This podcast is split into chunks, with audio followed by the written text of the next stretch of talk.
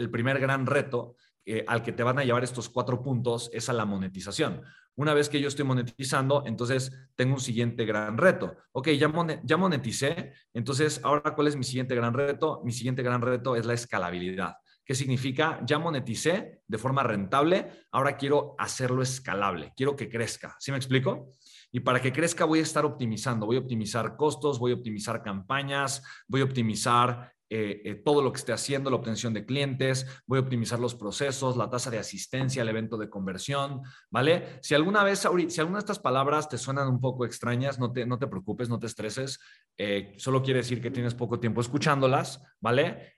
y obviamente te vas, se te va a hacer muy familiar este, este, este lenguaje y este contenido, te vas a acostumbrar a todo ello, ¿vale? No te preocupes, ¿ok? Esto te va a quedar muy claro, ¿va? Entonces, eh, eh, y, una vez que, y una vez que hago este proceso de optimización, puedo empezar a escalar las campañas y a maximizarlas para que cada vez tenga yo más resultados, más resultados, más resultados y finalmente puedo eh, automatizar todo el proceso. ¿va? Entonces, para mí son, son metas distintas. Obviamente, si tú ya tienes cierta experiencia en los negocios, va a ser más rápido el proceso para ti. Si tienes poca experiencia en los negocios, pues será un poquito más tardado. Pero mi punto es el siguiente, eh, tú puedes hacer esto, o sea, no, no, hay, no hay una persona que no pueda, tú tienes todo para poderlo hacer, ¿vale? Entonces, enfoquémonos ahorita en una de las cosas que yo sigo revisando y yo sigo trabajando. Aunque yo ya tengo un negocio creado y construido, aunque esté facturando millones de dólares al año, de forma incluso automatizada, yo sigo revisando de alguna forma estos milestones. Yo sigo pensando cómo yo el día de hoy puedo desde mi propósito de vida crear más cosas cosas que hagan sentido, crear más proyectos, más ofertas. Ahorita estamos ya justo por lanzar y les voy a enseñar, les voy a enseñar, esto me emociona mucho, les voy a compartir aquí la pantalla y les voy a enseñar algo.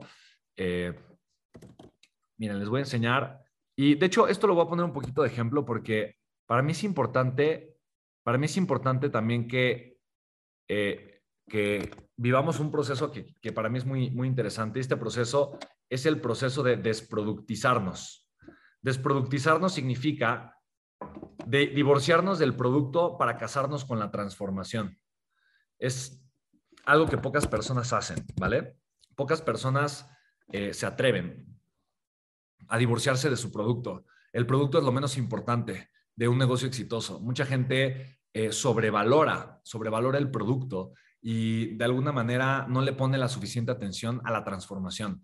Recuerda lo siguiente, las personas Em, eh, sí, claro, eh, las personas, las personas de verdad, eh, una forma súper interesante, típicamente se, se, casan con el producto porque hace muchos años, hace 30 o 40 años, era lo que importaba y era la forma en la que una persona vendía. Ponía de alguna forma un espectacular, ponía la imagen de un producto o simplemente sacaba su producto en la televisión donde un doctor hablaba y avalaba el producto y entonces el producto se vendía. Eh, ¿Qué pasó? Obviamente 20, 30, 40, 50 años después, eh, la competencia de producto fue tan grande que hoy un el tú tener un producto pues no significa absolutamente nada. Hoy hay una sobreoferta de productos. La sobreoferta de productos significa que el día de hoy cualquier persona se puede poner a vender productos. Y ojo, con productos me refiero a un producto físico, a un producto digital. Me refiero a productos o servicios. El día de hoy cualquiera puede dar eh, una terapia, una sesión de coaching. Cualquiera puede ofrecer un servicio simple. Eh, ¿Me explico? Hoy cualquiera puede ponerse a vender cierto tipo de productos que son muy fáciles de vender y comercializar.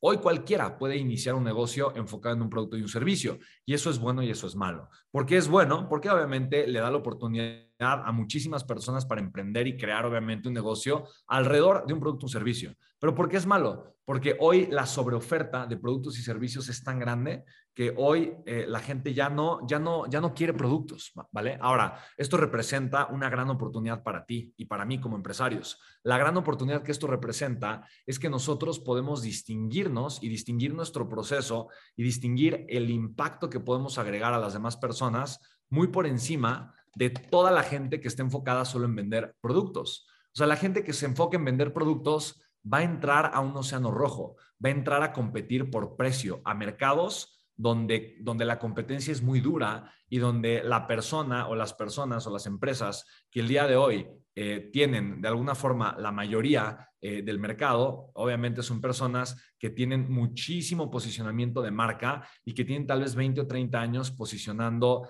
el producto, ¿me explico? Eh, obviamente eh, durante mucho tiempo en un mercado muy grande, tal vez incluso un mercado internacional. Habiendo dicho esto, la forma correcta entonces es no posicionar un producto, pero sí posicionar una oferta, ¿vale?